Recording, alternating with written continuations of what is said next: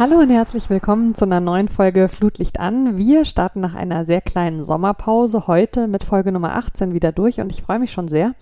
Ähm, ich weiß ja nicht, wie es euch da draußen so ging, aber bei mir war in der Sommerpause wenig Sommer und wenig Pause. Fußball lief gefühlt sowieso durch und äh, das Wetter ist vielfach eher herbstlich in diesem Sommer. Aber das soll uns nicht davon abhalten, motiviert und frisch in die neue Saison zu gehen. Meine erste Gästin nach der Pause ist Vanessa Nord, mit der ich über ihre Arbeit im Sportbusiness reden möchte und darauf freue ich mich sehr. Hallo Vanessa, schön, dass du da bist. Hallo, vielen Dank für die Einladung. Ja, ähm, du bist Gründerin, dein Unternehmen heißt wie du Vanessa Nord. Das finde ich direkt schon mal spannend, sozusagen, ich stehe mit meinem Namen für all das und muss mir da gar nicht noch zusätzlich ein Label ausdenken.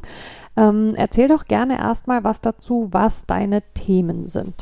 Genau, also ich äh, berate praktisch mit meinem Unternehmen Verbände, Clubs, Ligen aus dem Sport, ähm, wie sie ihren ja, Spieltag oder auch das Sportevent äh, nachhaltiger gestalten können. Und nachhaltig nicht nur im Sinne des Umweltschutzes, sondern eben auch zu schauen, okay, wie kann man äh, soziale ähm, Themen dort integrieren und vor allem auch, ja, wie kann man ökonomisch, also wirtschaftlich davon ähm, ja, profitieren. Äh, Gerade in den Randsportarten ist das glaube ich, ein großes Thema ähm, bei großen internationalen Events, die dann in Deutschland zum Beispiel umgesetzt werden, zu schauen, okay, äh, wie kann man sozusagen von der Aufmerksamkeit dann auch langfristig profitieren.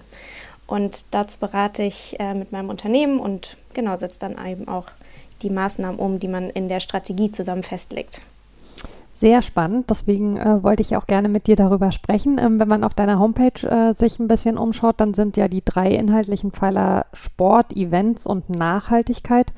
Ähm, kannst du ein bisschen was dazu sagen, wie du jeweils zu diesen Themen gekommen bist und was war so die Idee zu sagen, ich bringe das jetzt zusammen? Mhm. Für mich sind das so die drei Eckpfeiler, mit denen ich mich eigentlich ja seit Jahren beschäftige. Ähm, klar, ich habe Sportmanagement studiert ähm, mhm.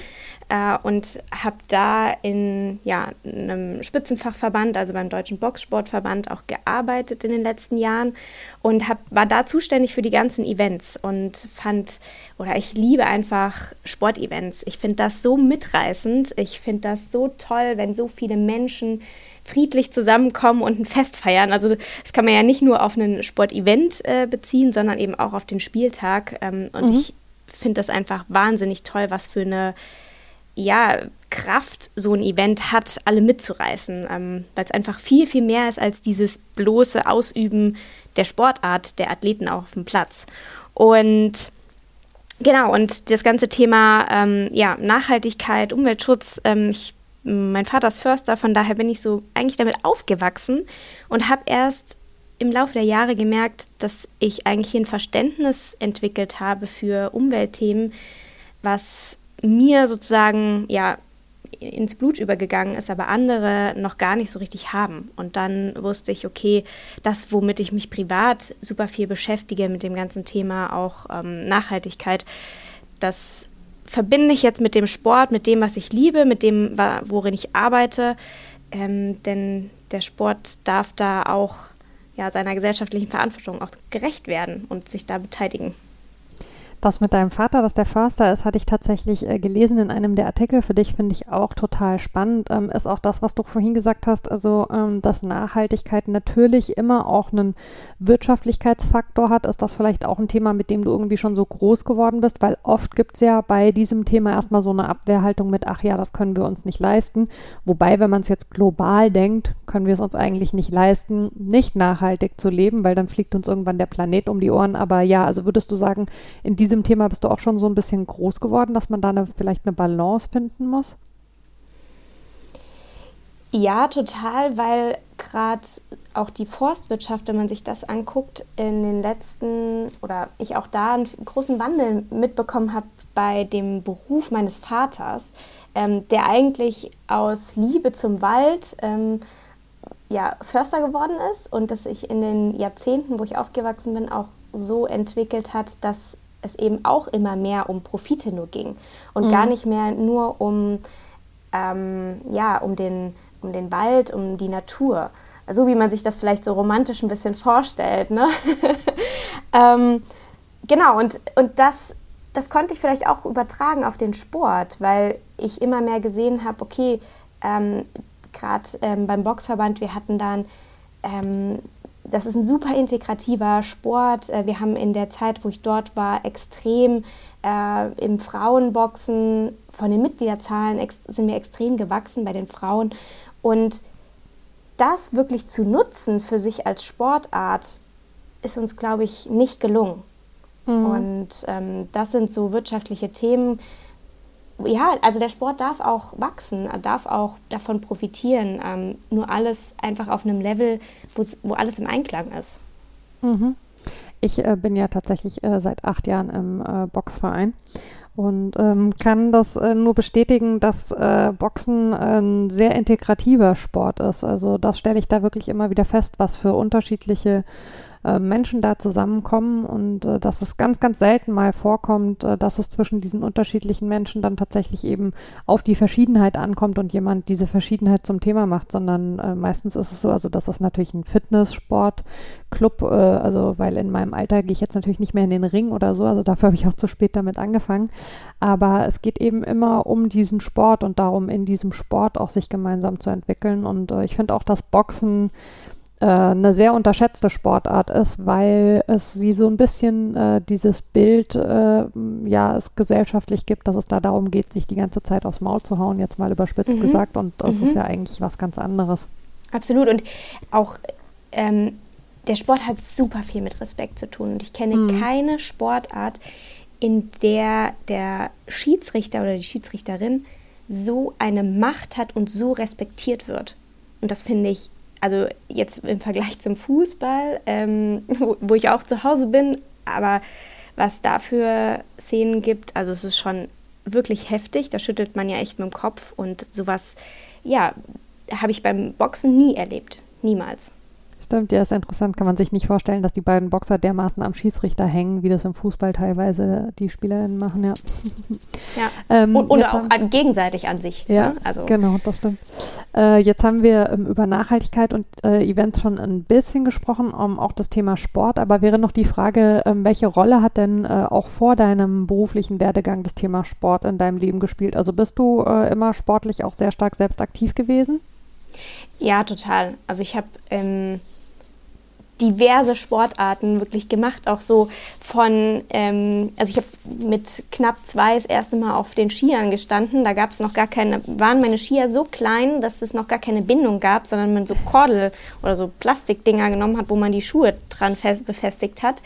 Ähm, ja, und dann war ich so ein richtiges äh, Reitermädchen, als ich klein war. Ähm, ja, dann, dann bin ich übergegangen zum, zum Mountainbiken, äh, habe Mountainbike-Marathon gefahren, ähm, ja, und dann bin ich zum Fußball gekommen und ja, nebenher habe ich irgendwie noch zig andere Sportarten auch gemacht. Äh, Klettern, ja, ich wandere super viel. Ähm, ich kann mich eigentlich für super viel begeistern. Sehr, sehr viel, ja. Das hört man ja. ja. Ähm, was würdest du denn sagen, ähm, wie groß ist ganz allgemein gesprochen im Sport der Nachholbedarf, wenn es um Nachhaltigkeit geht? Und gibt es bestimmte Sportarten, wo du sagen würdest, da kann man vielleicht so in Sachen Vorbild drauf gucken und andere, wo du sagen würdest, da ist der Nachholbedarf vielleicht besonders groß? Also zum einen würde ich ein bisschen differenzieren. Ähm, Gerade im sozialen Bereich ist der Sport eher eine Vorreiterrolle für die ganze Wirtschaft, für alle anderen. Ähm, also so und das darf er eigentlich auch noch viel weiter herausstellen, der Sport, ähm, was er da leisten kann. Und trotzdem haben wir auch da, sind wir da auch nicht perfekt, ähm, wenn man so das ganze Thema Gleichberechtigung denkt, ähm, wenn man das ganze Thema Rassismus bedenkt. Aber trotzdem, wir sind da schon sehr stark und können das auch mit Stolz, dürfen wir das, glaube ich, auch sagen. Andererseits bei den ganzen ökologischen Themen, ja, sind wir teils wirklich weit hinten. Und ich will da gar nicht so eine einzelne Sportart herausheben, die irgendwie besonders gut ist schon oder besonders schlecht. Ähm, weil ich glaube, es, es machen mittlerweile viele etwas, ähm, viele machen nichts. Das, das hängt aber nicht mit der Sportart ähm, zusammen, sondern das hängt meistens mit den Personen zusammen, die entscheiden, ob wir es machen mhm. oder nicht. Und ähm, ja, ob das Mindset da das Richtige ist oder nicht. Oder aus meiner Sicht das Richtige. Und wenn man mal weg dann geht äh, von unterschiedlichen Sportarten und vielleicht eher in so Themenfelder rein, also was ja so klassische Sachen sind, die mir jetzt einfallen würden zum Thema ökologische Nachhaltigkeit im Sport, sind so Sachen wie Reisebewegungen von Vereinen bei Auswärtsspielen oder die Frage, ähm, wie ist es eigentlich im Catering? Habe ich Wegwerfgeschirr oder habe ich Sachen, die ich wieder benutzen kann? Ähm, wie beleuchte ich beispielsweise meine Sportstätte? Habe ich vielleicht sowas wie eine Photovoltaikanlage oder wird alles halt noch ganz normal äh, über einen Stromanbieter bezogen? Sind das so Themen, ähm, in denen du auch unterwegs bist? Oder was, was sind so Themen, die du für dich im, im Thema ökologische Nachhaltigkeit im Sport identifizierst? Genau, das sind das, was du gerade ansprichst, sind praktisch die klassischen ja, Schwerpunktthemen, ähm, die hochkommen, wenn man sich einen Spieltag oder eine Sportveranstaltung anguckt. Also was ich praktisch mache, ist ähm, mit dem ja, entweder Club oder Veranstalter eben zu gucken, okay, was ähm, ist denn Nachhaltigkeit für einen und was ist so das Selbstverständnis auch für jemanden, weil es kann, Nachhaltigkeit kann für den einen etwas anderes sein als für den anderen. Und es bringt auch gar nichts, wenn wir jetzt irgendwie sagen von Anfang an, äh, man muss in allen Bereichen perfekt sein. Ähm, das kann gerade gar keiner leisten. Es kann gerade niemand perfekt sein. Von daher macht es total Sinn, wenn jemand sagt, okay, ich habe den und den Schwerpunkt von mir aus, ähm, ja, Thema Mobilität und Abfall, Catering, das sind die Standard ähm, ja, Themen, Fokusthemen, die immer hochkommen.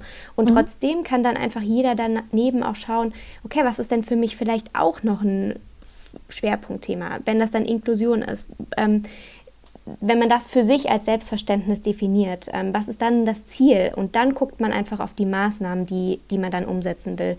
Und dann sind das so Maßnahmen wie, okay, warum ähm, machen wir nicht mal eine Pressekonferenz auch in Gebärdensprache? Warum übersetzen wir die nicht in Gebärdensprache? Mhm. Ähm, warum machen wir ähm, ja nicht mal, ähm, ich glaube, man kann das als äh, Bild machen, wo dann Spieler ihren Namen als Gebärdensprache sagen, mhm. sozusagen. Warum macht man sowas nicht mal? Und das sind dann am Ende die Maßnahmen, die aber bei rumkommen, wenn man sagt, okay, für mich ist zum Beispiel ähm, ja, weniger Ungleichheiten ein, ein Schwerpunktthema. Mhm. Ähm, ja, also Nachhaltigkeit einfach auch mal über diese klassischen ökologischen ähm, Aspekte hinausdenken. Ähm, würdest du denn sagen, das Bewusstsein für das Thema in diesen verschiedenen Bereichen, also seien es jetzt Verbände, Clubs oder eben die Ligen, ähm, wird auch ein bisschen größer oder es gibt ein größeres Selbstverständnis dafür, weil so eine Art Generationenwechsel sich auch so in den Führungsetagen langsam anbahnt und weil das vielleicht Menschen sind, die nochmal in einem anderen Selbstverständnis mit den Themen aufgewachsen sind oder sind wir so weit noch nicht? Nicht, dass dieser Generationenwechsel tatsächlich eingeleitet ist. Doch, ich glaube zum Teil schon. Ich glaube, es kommt jetzt eine Generation hoch an Entscheidern, die ähm, so langsam weg wollen von, ähm, ja, von diesem höher, schneller, weiter. Also mhm. ähm, sich mehr auch reflektieren, mehr auch auf andere gucken, empathischer. Ähm, ich glaube aber auch, dass der Druck gerade im Sport durch die Sponsoren aus der Wirtschaft kommt.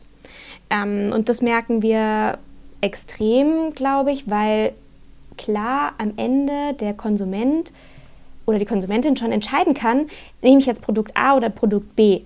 Ähm, und beim, beim, Sport funktioniert das nicht. Also ich werde niemals eine Sportart wechseln, ähm, nur weil eine andere Sportart vielleicht nachhaltiger ist oder vermeintlich nachhaltiger. Ähm, oder auch, äh, ich werde jetzt nicht auf einmal Fan eines anderen Clubs, nur weil der was nachhalt oder nachhaltiger ist. Ja. Ähm, und da einfach kommt, glaube ich, die, der wirtschaftliche Druck über die ähm, ja, Sponsoren. Und da ist, liegt meiner Meinung nach auch eine riesengroße Chance drin. Also zu sagen, okay, ähm, wie kann ich denn entweder mit den Sponsoren, die schon nachhaltig sind, weil viele Unternehmen ja auch genau dieselben Themen haben. Sie müssen schauen, ähm, wie ja, können sie denn sich nachhaltiger aufstellen ähm, um halt auch zukunftsfähig zu sein zum einen, aber auch als ähm, Personal Branding, um Fachkräfte zu bekommen. Mhm. Ähm, genau, und da glaube ich, kann die Wirtschaft mit dem Sport zusammen noch ja, viel mehr Geschichten schreiben, noch viel mehr Emotionen hervorlocken und das ganze Thema Nachhaltigkeit ja, emotionalisieren wäre dann, ähm, um mal also zu schauen, ob ich das in die richtige Richtung verstehe, ähm, wenn man sich jetzt äh, das Thema Nachhaltigkeit in der Wirtschaft anschaut, wenn du zum Beispiel ein Unternehmen hast, was sagt, wir achten bei uns in der Führungsetage total drauf, dass es äh, einen gewissen Diversitätsschlüssel gibt.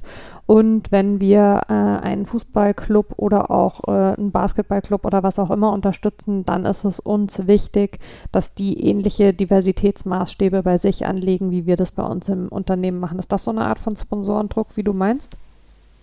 Genau, ähm, absolut, weil ähm, letztlich wollen ja die Sponsoren einfach auch eine glaubwür also einen glaubwürdigen Transfer schaffen mit dem, ja. was, für was sie selber stehen, aber auch ähm, ja, mit der Partnerschaft, die, mit der sie, ja, für die sie mit dem Club stehen.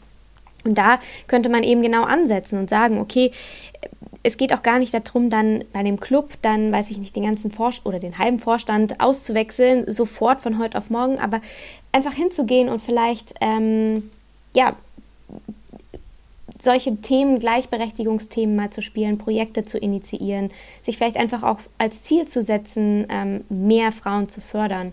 Und das kann dann auch letztlich ähm, ja, im Management sein, ähm, mit einem Mentoring. Das kann aber auch passieren, dass man sagt, okay, in dem Stammverein, wir wollen da mehr Schiedsrichterinnen zum Beispiel, was auch ein Riesenproblem ist, was oftmals mhm. gar nicht ja, thematisiert oder wird, ne? thematisiert wird, genau.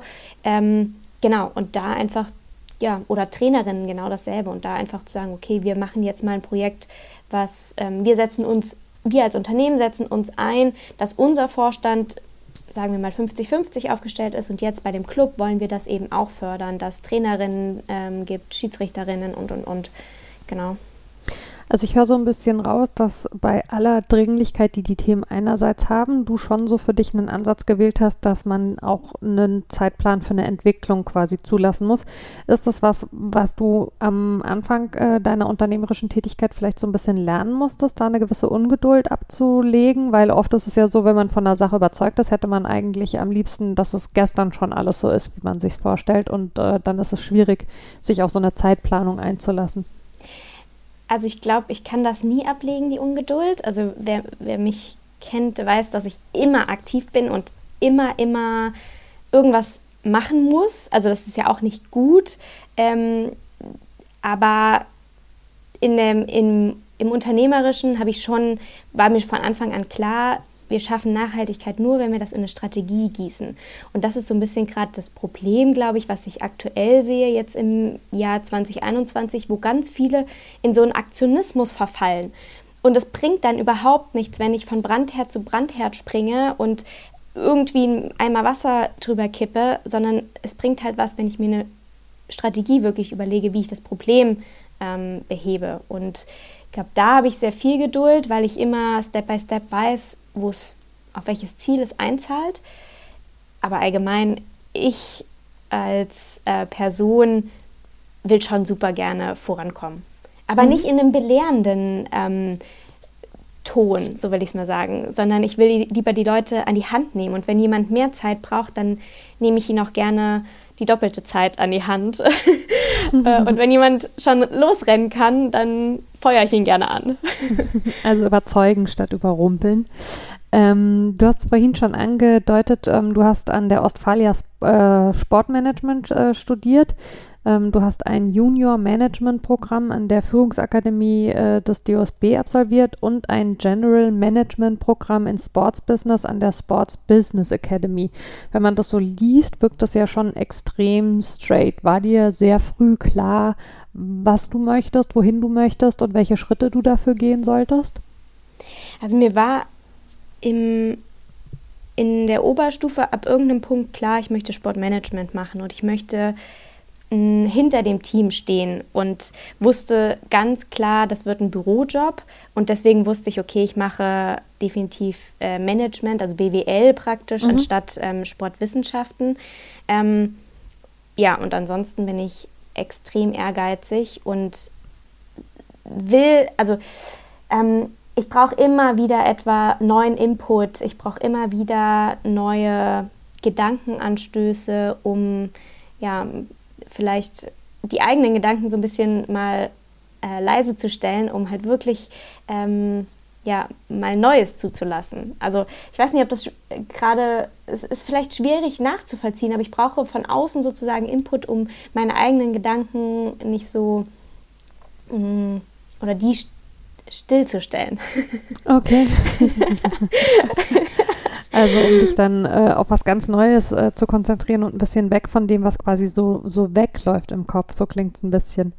Ähm, der Bereich, in dem du unterwegs bist, ist ja schon nach wie vor sehr männlich geprägt. Gab es bisher auf deinem Weg Leute, die so zu dir gesagt haben, vielleicht, ach, äh, wie man das ja fast leider Gottes schon so ein bisschen kennt, junge Frau, äh, lassen Sie das mal lieber. Oder vielleicht auch Leute, die das in einem weniger äh, belehrenden Duktus und vielleicht sogar vermeintlich äh, mit einer guten Intention gesagt haben, so, ja, das würde ich vielleicht mir zweimal überlegen, ob das der richtige Bereich ist. Oder hast du eher Förderung und Unterstützung erfahren?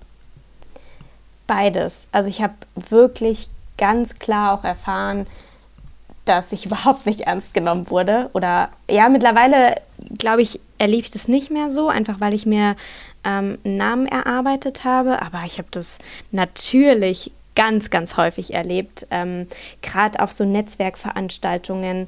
Ähm, ich, ich, bin sehr klein, äh, mhm. blond dazu und ja, und dann kommen da ganz, ganz viele Männer, die dich von oben herab betrachten. Ähm, am Anfang hat mich das total gestört, aber mittlerweile ist das was, was total an mir abprallt. Und ähm, weil ich auch eben genau weiß, und das ist der andere Faktor, es gibt total viele Männer, die mich unterstützen. Ähm, mhm. Und da, mir hat mal, als, als ich gegründet habe, hat zu mir ein Freund gesagt, Vanessa, du, du, du hast so krass Eier, dass du dass du dich selbstständig machst und dann noch in dem, in dem Business ähm, und dann noch als Frau. Also ja, es gibt so viele tolle Männer, die einen da auch unterstützen. Und ähm, da bin ich auch super dankbar für ähm, und glaube, es würde auch gar nicht anders funktionieren. Ich bleibe ja ehrlich gesagt immer an dieser Formulierung hängen, weil ich nie verstanden habe, warum du hast Eier der Ausdruck von irgendwas Positivem sein soll. Welches Körperteil, also was tatsächlich nach außen äh, gewendet ist und nicht nach innen, würde dir denn einfallen, das noch empfindlicher ist als der Hoden des Mannes. Also eigentlich äh, müsste man doch eher sagen, keine Ahnung, du hast Eierstöcke, die also jeden Monat äh, Blutungen und Krämpfe aushalten oder äh, du hast von mir aus auch eine Vagina, aus der Kinder geboren werden. Woher kommt diese, das ist so ein klassisches Beispiel dafür, mhm, wie mhm. männlich geprägt und äh, ja, also wie es so eine Vorstellung von, von so einer männlichen Vormachtstellung gibt du hast Eier, ist, finde ich, die sinnloseste Formulierung. Sorry, ich muss es jetzt gerade mal aufgreifen, die es überhaupt gibt. Das ist auch eine, die im Sport sehr häufig und sehr gerne benutzt wird. Und es ergibt einfach überhaupt keinen Sinn. Es ist einfach, es ist einfach Quatsch. Findest du nicht auch?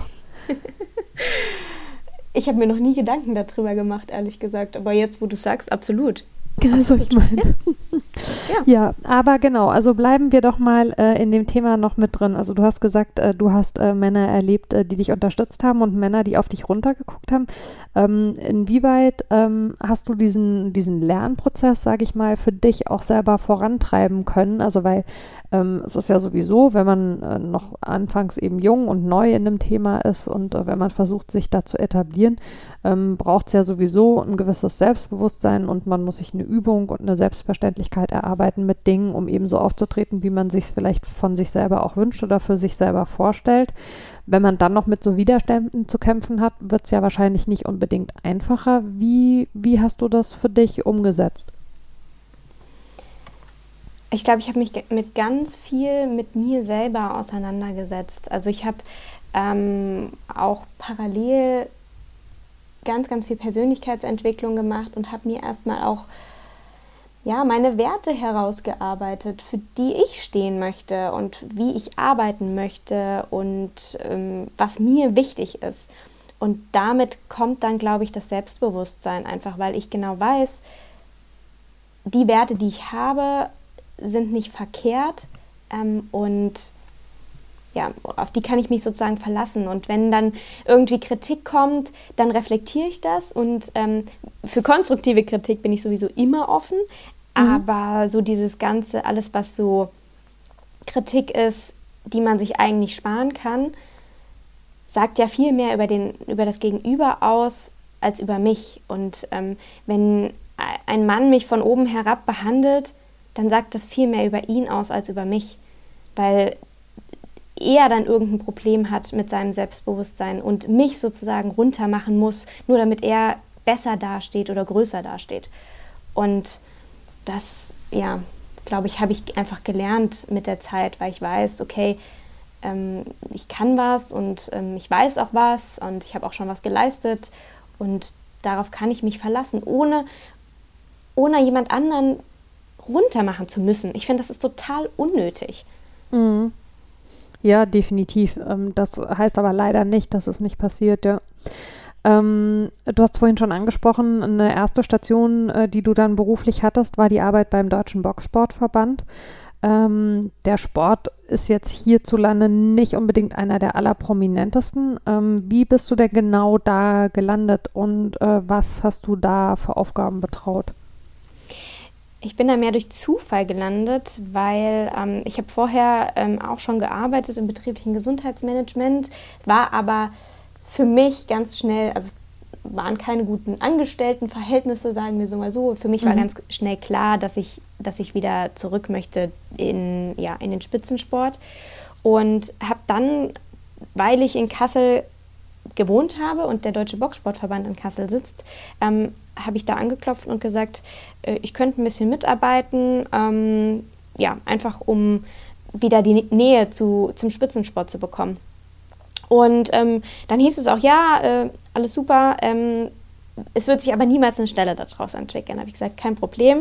Ähm, genau, und ja, wie es dann so kommt, wenn man sich engagiert, ähm, ja, war das dann irgendwie doch ganz gut, was ich alles gemacht habe. Wir sind dann, ich bin dann direkt auch mit zum ersten Weltcup gefahren ähm, und dann hatten wir 2017 die ähm, Heim-WM in Hamburg und vor der Heim-WM kamen auf, immer, auf einmal immer mehr Aufgaben auf mich zu. Und ich habe dann das Ganze, eigentlich so die ganze internationale Korrespondenz von unserem Sportdirektor gemacht. Ähm, ich habe dann die ganze Visa-Beantragung gemacht ähm, mit den ganzen Nationen, die halt äh, sich qualifiziert haben für die Weltmeisterschaft. Und genau, und habe irgendwann dann gesagt, das kann ich jetzt nicht mehr so als Ehrenamt oder Nebenjob rechtfertigen, jetzt muss was passieren. Und dann war ich auf einmal drin, saß ich auf einmal drin im Boot. ähm, ja, und das hat sie einfach, es hat einfach so die, oder das ist, glaube ich, so ein Tipp, den man mitnehmen kann, wenn man sich engagiert und wenn man Spaß daran hat, dann zahlt sich das immer irgendwann aus. Und ja, ähm, und dann war ich wirklich zuständig für die ganzen Veranstaltungen. Also ich habe dann den jährlichen Weltcup ähm, verantwortet, die ganzen deutschen Meisterschaften, wo wir teils Ausrichter waren, aber auch teils dann ähm, die Landesverbände oder örtlichen Clubs Ausrichter waren. Ähm, genau, die ganzen deutschen Meisterschaften von U15 bis männlich-weiblich Elite, ähm, wo ich dann meistens auch vor Ort war und nebenher habe ich dann noch so ein bisschen, also die, das Visa-Thema bin ich dann auch nicht mehr losgeworden. Ich habe dann praktisch die ganzen Visa-Angelegenheiten noch für unsere Nationalmannschaft gemacht, aber auch für alle, mhm. die gekommen sind ähm, und beim Finanzen habe ich noch ein bisschen was mitgemacht. Ich habe die Landesverbände noch betreut. Also das ist ja ein ganz, ganz kleiner Verband. Ähm, ja. Und ja, und da muss man dann irgendwie auch super flexibel sein und überall einen Blick drauf haben. Lernt man aber wahrscheinlich auch ziemlich viel, ne? weil man in ganz viele unterschiedliche Bereiche reinschauen kann. Super viel und vor allem auch die ganzen Zusammenhänge, wie hängt was zusammen, äh, auch sportpolitisch, wie hängt was zusammen. Ja, tolle Einblicke, die ich dort bekommen habe. Ja. Ähm, du hast dich aber dann ja doch entschlossen, eben nicht in einem Angestelltenverhältnis äh, zu sein, dauerhaft, sondern dich selbstständig zu machen. Äh, nimm uns doch vielleicht mal ein bisschen mit in diesen Prozess. Also was hat das so angestoßen, dass du für dich festgestellt hast, Selbstständigkeit ist auf jeden Fall das Ding, was du machen möchtest? Gab es vielleicht auch Zweifel? Gab es Punkte, wo du gesagt hast, oh, ich bin mir nicht sicher, ob ich mir das zutraue, ob das ein guter Zeitpunkt ist? Ähm, wie, wie hat sich das bei dir gestaltet? Mir war das gar nicht so klar, dass ich mich unbedingt selbstständig machen will. Mich hat so ein bisschen eine Freundin darauf äh, geschubst, hat gesagt, ja, ähm, beziehungsweise ich war an vielen Punkten mit vielen Ideen, äh, bin ich im Angestelltenverhältnis vor eine Wand gelaufen. Mhm. Die ja, wurden nicht angenommen, wurden gar nicht erst gehört, wurden nicht ernst genommen und das hat mich schon sehr gestört. Und dann hat eine Freundin gesagt, hey, ähm, dann, dann geh doch raus, dann guck doch, ob du von außen sozusagen ähm, mehr bewirken kannst als im Angestelltenverhältnis. Und da habe ich das noch gar nicht so richtig ernst genommen. Ich hatte, mir war dann klar, dass ich nach den Finals in Berlin 2019 also das Multisport-Event auf ähm, deutscher Meisterschaftsebene, wo wir mit Boxen beteiligt waren. Mir war klar, dass danach in dem Jahr nichts mehr kommt an Veranstaltungen für mich. Ähm, und für mich war das irgendwie so ein Punkt, okay, danach muss es irgendwie anders weitergehen. Ich hatte dann auch noch mal Gespräche, ich hatte auch noch mal Angebote für ein Angestelltenverhältnis, habe aber irgendwann dann gesagt, jetzt muss ich es probieren. Ähm, ja, weil jetzt habe ich noch keine großen Verpflichtungen, denen ich irgendwie nachkommen muss und jetzt gebe ich mir mal zwei Jahre und probiere das einfach mal, äh, um einfach von außen mehr bewirken zu können als von innen in so einem Verband. Und dann gab es viele Höhen und viele Tiefen. Und die Tiefen gibt es auch immer noch. Also muss ich wirklich so sagen, äh, es gibt immer wieder Phasen, wo man echt zweifelt, ob das jetzt das Richtige ist oder nicht, beziehungsweise zweifelt man eher im Sinne, warum tut man sich das eigentlich an? Wofür? ne, wenn man dann so Freunde sieht, dann, die dann halt einfach ja, drei Wochen in Urlaub fahren und sich keine Gedanken machen, ähm, keinen Laptop mitnehmen oder sonstiges, dann denkt man so, ja, das könntest du auch haben. Ja, äh, ich kenne beide Seiten, ähm, aber ich meine, du bist ja auch tatsächlich äh, noch, äh, also im zweiten Jahr quasi. Also ähm, ich kann äh, aus, ich glaube, ich bin jetzt im neunten, äh, ich kann nur sagen, ähm, äh, das wird auch alles besser. Also man, man lernt auch und man muss, glaube ich, auch lernen, nicht, nicht vielleicht also mit so einer ähm, na, wie soll ich sagen, nicht mit so einer Konsequenz vielleicht wie jemand äh, in einem Angestelltenverhältnis, aber man lernt schon auch, äh, dass es wichtig ist, Pausen genauso einzuplanen wie alles andere. Also, weil nur dann geht es ja auf Dauer weiter. Von daher gesehen, ähm, ich bin, wie gesagt, äh, einige Jahre weiter, kann ich nur sagen, äh, da, da kommen schon auch immer noch gute Dinge so in Bewegung. Ähm, warst du denn durch deine Stationen vorher, würdest du sagen, schon so vernetzt, dass du äh, gut in Kontakt zu potenziellen KundInnen gekommen bist? Oder wie bist du da am Anfang vorgegangen? Das ist ja jetzt nicht, äh, oder weiß ich nicht, vielleicht dann auch mein Gedankenfehler. Du warst ja eben äh, in dem Business vorher schon unterwegs, aber ähm, das, das liegt ja vielleicht nicht so automatisch vor einem ausgebreitet, mit wem man da wie zusammenarbeiten kann. Wie, wie hast du da Kontakte geknüpft? Wie hast du dich vernetzt? Ja, ich habe schon während des ähm, Angestelltenverhältnisses eigentlich jede Möglichkeit genutzt, äh, mit anderen, ja, anderen in Kontakt zu kommen, anderen Sportarten, mit anderen Verbänden, ähm, auch mit äh, anderen Sportarten auf Landesverbandsebene. Ähm, habe da ja, eigentlich jede, jede Möglichkeit genutzt und habe auch dafür gesorgt, dass wir jetzt nicht uns einfach nur auf LinkedIn vernetzen oder sowas, sondern dass wir wirklich einen Kontakt haben. Und Netzwerken ähm, ist extrem anstrengend und kostet extrem viel Zeit.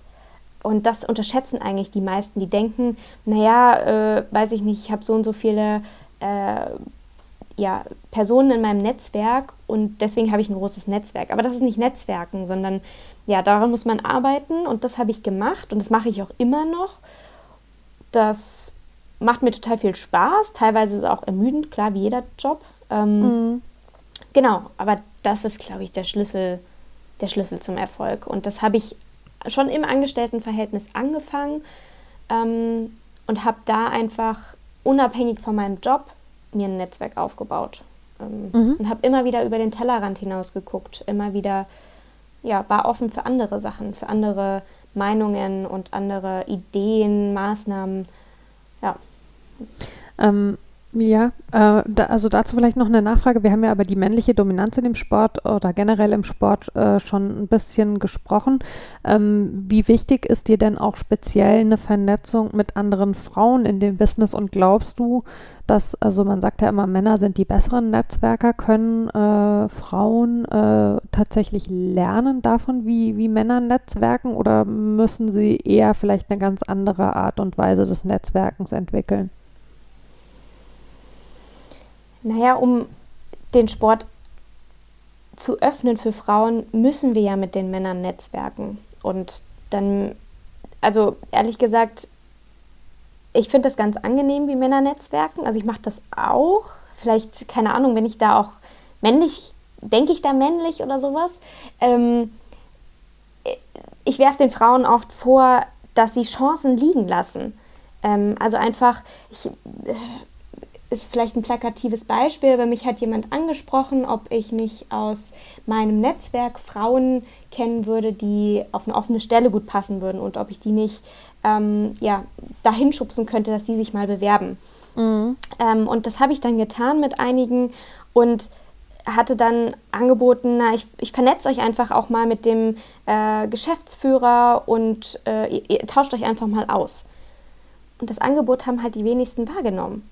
Und selbst wenn ich weiß, dass ich den Job nicht will oder er nicht zu mir passt, dann nehme ich doch die Chance wahr, mit einem Geschäftsführer von einem Profiklub zu sprechen, einfach nur eine halbe Stunde, damit er mich kennt, meinen Namen schon mal kennt, mein Gesicht schon mal gesehen hat und wir einfach nur wissen, was sind, wie tickt der Club und was sind meine Vorstellungen und passen wir da vielleicht zusammen, ähm, ergibt sich da vielleicht in Zukunft mal was.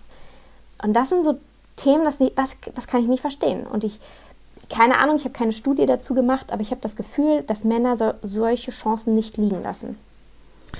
Aber findest du, dass man das so klar sagen kann, dass es immer eine Chance ist? Kann es nicht auch eine Qualität sein, dass man erkennt, ähm, was passt für mich und was nicht und dass man in diesem, also ich finde immer so ein bisschen dieses Netzwerken ist total zwiespältig. Auf der einen Seite bin ich total bei dir, ist es auf jeden Fall wichtig und äh, man, man muss schon ähm, ein offenes Auge und ähm, ein offenes Mindset für Chancen haben und ähm, man muss eine Bereitschaft haben, auch Zeit zu investieren, um sich mit anderen eben zu connecten. Aber kann sowas nicht auch total überhand nehmen und kann es dann nicht eben auch eine Stärke sein, zu sagen, nee, an der Stelle ergibt es jetzt für mich aktuell keinen Sinn und da möchte ich jetzt meine Zeit anders investieren und auch dem Gegenüber sagen, du musst jetzt deine Zeit an der Stelle nicht in mich investieren, weil ich sowieso schon weiß, das passt nicht für mich? Für den Moment ja. Ich glaube, in der Strategie würde ich sagen, nein. Also wenn ich äh, mir strategisch ein Netzwerk aufbauen will, macht es schon Sinn, mit solchen Personen vernetzt zu sein und die mit denen schon mal gesprochen zu haben, weil irgendwann, also gerade im Sport läuft man sich öfter über den Weg als einmal. Okay. Also ja, vielleicht einfach, vielleicht ist es auch, weil ich damit schon sehr gute Erfahrungen gemacht habe. Ähm, weil ich schon ganz, ganz viele Gespräche geführt habe, wo man sich einfach nur mal austauscht, gar nicht mit dem Hintergrund, ähm, der eine will irgendwas von dem anderen, sondern sich erst das Netzwerk aufbauen, bevor man es braucht. Weil so weiß ich dann, okay, wenn ich dann was brauche, kann ich mich an den und den wenden. Also ich habe damit sehr, sehr gute Erfahrungen gemacht. Ja, muss wahrscheinlich jede, jeder so ein bisschen so einen Weg für sich finden, was an einem bestimmten Punkt passt und wo man vielleicht auch einfach von sich aus dann mal sagt, ähm, das, das passt für mich jetzt gerade nicht oder das ist jetzt vielleicht an der Stelle Zeit, die ich woanders irgendwie besser investiere. Ich glaube, das ist wirklich auch so ein bisschen von den, von den individuellen Schwerpunkten abhängig. Ähm, noch eine andere Frage zu dem Thema aber tatsächlich. Ähm, was mir direkt aufgefallen ist, du hast auf deiner Website Zitate von Sportlern, ähm, wo ich jetzt mal davon ausgehen würde, dass äh, die dich äh, inspiriert haben mit dem, was sie tun und eben auch mit diesen Aussagen. Und äh, das sind lustigerweise alles Männer. Also würdest du sagen, äh, du hast äh, im Sport dann da noch einen stärkeren Fokus? Ist das Zufall oder hatten die einfach inspirierendere Dinge zu sagen als andere? Was meinst du? Also ich glaube, sie hatten nicht inspirierendere Dinge zu sagen. Ich glaube, sie bekommen einfach die größere Bühne. also die Männer bekommen die größere Bühne, um ihre inspirierenden Worte zu sagen. Ähm, trotzdem würde ich sie nicht immer, also ich würde nicht alle als Vorbild ähm, beziffern. Ich glaube, ich bin jemand, der wenig mit Vorbildern arbeitet. Also ich mhm. orientiere mich nicht an, an einer bestimmten Person und möchte so werden wie die. Ich, ich habe immer auch was Kritisches auszusetzen an Personen und glaube, so, suche mir immer nur das heraus, was, was ich gut finde. Ähm, ja.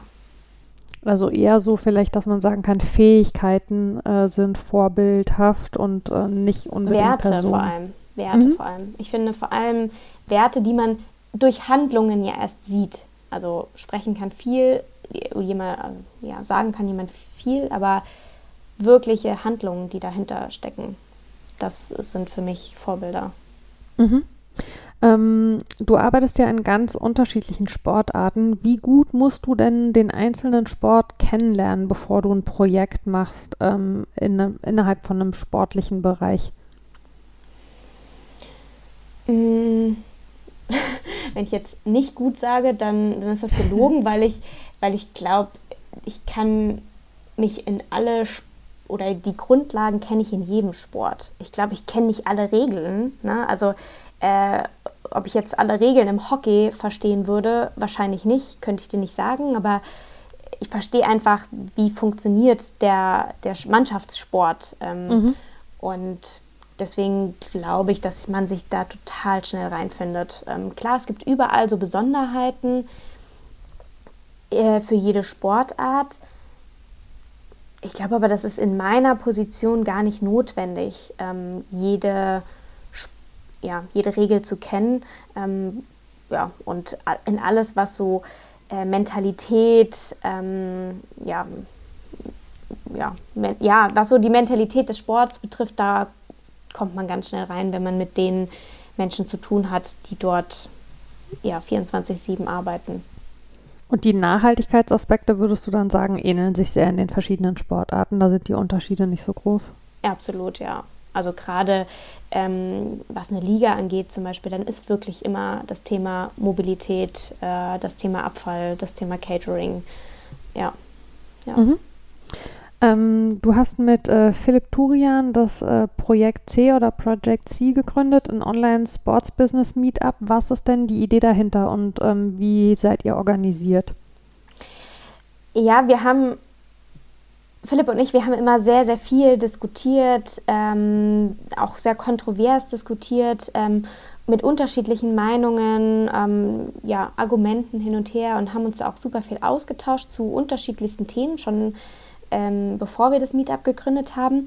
Und genau, und dann kam letztes Jahr eigentlich der Moment, wo man nicht mehr auf einem Kongress sich abends an der Bar trifft und dann dort in ähm, verrückten Konstellationen Themen bespricht, ähm, weil, wenn wir ehrlich sind, ähm, die wirklich kontroversen Diskussionen finden abseits der großen Bühnen statt. Ähm, mhm. Und genau, und ja, und da haben wir eigentlich gesagt, okay, wir brauchen so ein Format, wo was so sich ähnelt an dem, wenn man an der Bar steht, ähm, dann steht man da in einem Kreis mit fünf Personen, diskutiert zu einem Thema, dann geht mal jemand raus, kommt mal jemand Neues hinzu. Ähm, Genau, und da ist ja auch, du weißt vorher nicht, wer ist dabei, du ähm, weißt eigentlich nur, ah, okay, der arbeitet da und da, der arbeitet da und da, aber kennst eigentlich gar, gar nicht so richtig die Hintergründe.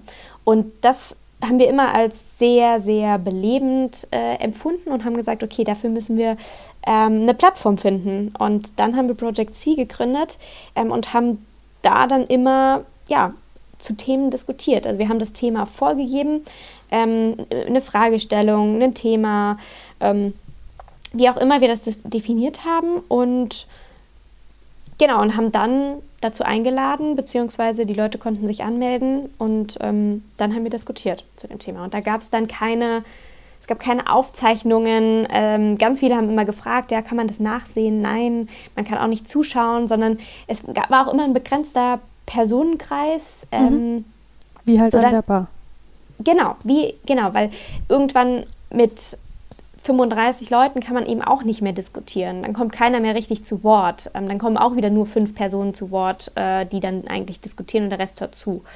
Und genau, und aufzeichnen wollten wir es auch nicht, weil eine Diskussion an der Bar kann man auch nicht aufzeichnen und sich am nächsten Tag angucken. ja.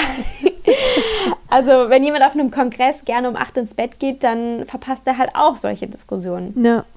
Und genau, und da ähm, haben wir dann einfach auch gesagt, okay, es wird nicht gepitcht, ähm, es wird nicht irgendwas verkauft, sondern es werden wirklich mal Meinungen geäußert und in einem ganz vertrauensvollen Raum auch, sodass die Leute auch mal ein paar Insights sagen können, ähm, worüber wir dann diskutieren können. Oder auch Leute wirklich Fragen gestellt haben und gesagt haben, hey, ich stehe hier gerade vor dem und dem Problem, was würdet ihr denn machen? Mhm. Sehr und, schöne Idee.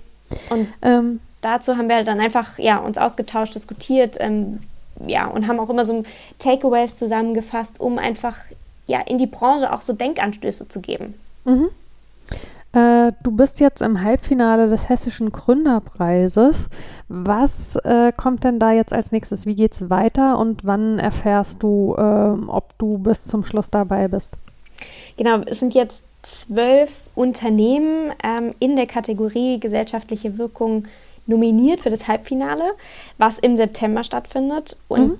dort muss jetzt jedes Unternehmen sein, ja, sein Geschäftsmodell, sein Produkt pitchen, äh, vorstellen und dann kommen drei äh, Unternehmen ins Finale. Und ehrlich gesagt weiß ich gar nicht, also das findet am 20.09. statt. Ähm, ich weiß gar nicht, ob man dann an dem Tag auch wirklich das Ergebnis bekommt oder ob die Jury sich dann da länger beraten muss. Ähm, ich hoffe nicht, aber ich bin gespannt. Also ähm, ich freue mich schon sehr, ja.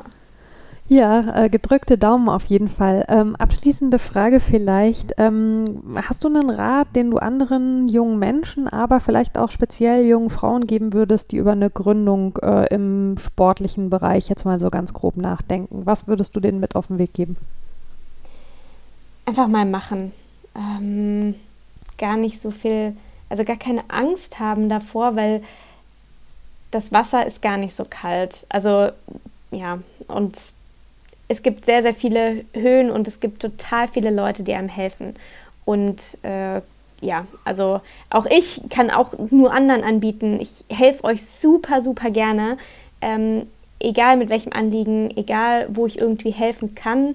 Ähm, natürlich, was aus meiner Sicht Sinn macht. Also ich kann jetzt irgendwie nicht eine Steuerberatungs-Session äh, mhm. geben. Ähm, aber ja, äh, ich helfe da total gerne, gebe total gerne Feedback. Ähm, und so gibt es, glaube ich, gerade im Sport total viele, die das gerne machen und äh, da helfen. Von daher, der Schritt ist gar nicht so groß.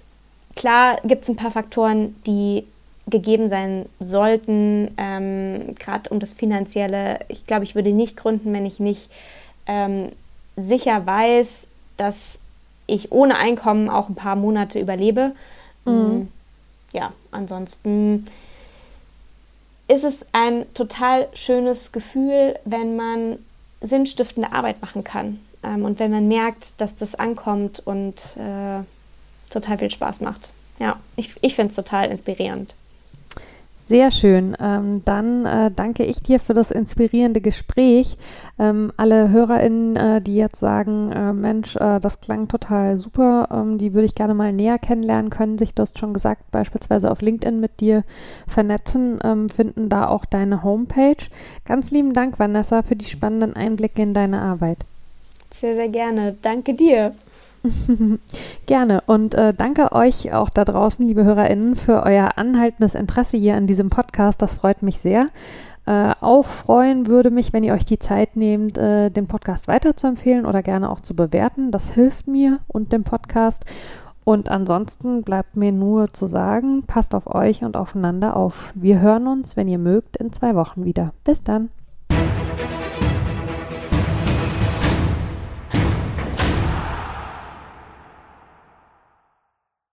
Schatz, ich bin neu verliebt. Was? Da drüben. Das ist er. Aber das ist ein Auto. Ja, eben. Mit ihm habe ich alles richtig gemacht. Wunschauto einfach kaufen, verkaufen oder leasen. Bei Autoscout24. Alles richtig gemacht.